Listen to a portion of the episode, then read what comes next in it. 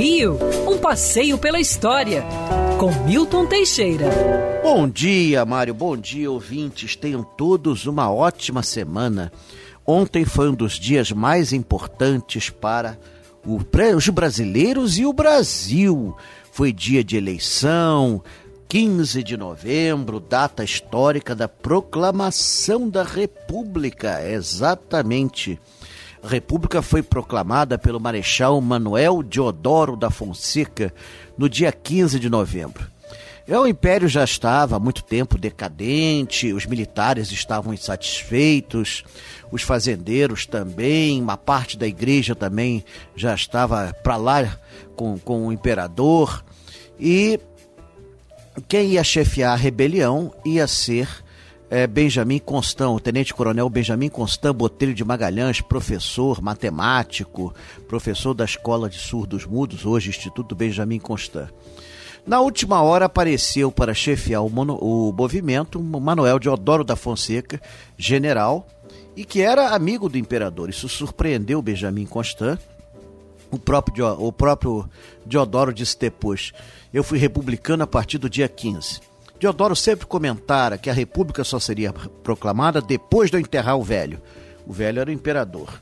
Mas ele assumiu a chefia do movimento só que de manhã ele entra no quartel-general do Exército, depõe os ministros, depõe o presidente do Conselho de Ministros, que seria hoje o primeiro-ministro, mas não proclama a República.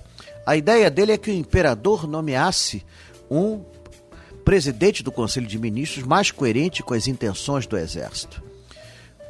Aconteceu tudo errado. O imperador nomeou o maior inimigo de Diodoro, Gaspar da Silveira Martins. À noite, então, Deodoro disse: Pois então vamos derrubar logo todo o regime que se proclame a República.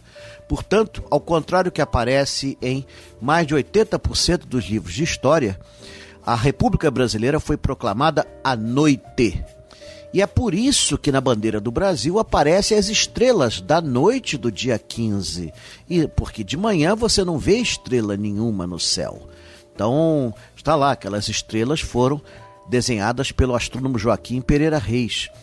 Então é por isso que aparece de noite. Diodoro depois se elegeria como primeiro presidente, não completaria o mandato, deixaria o mandato para Floriano Peixoto terminar no meio uma grave crise que abatia o país, uma, uma rebelião, uma revolução liberal.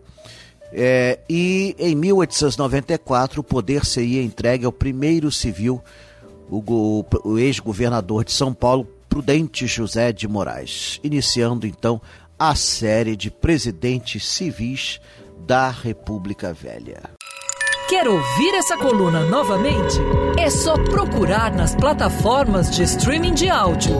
Conheça mais dos podcasts da Band News FM Rio.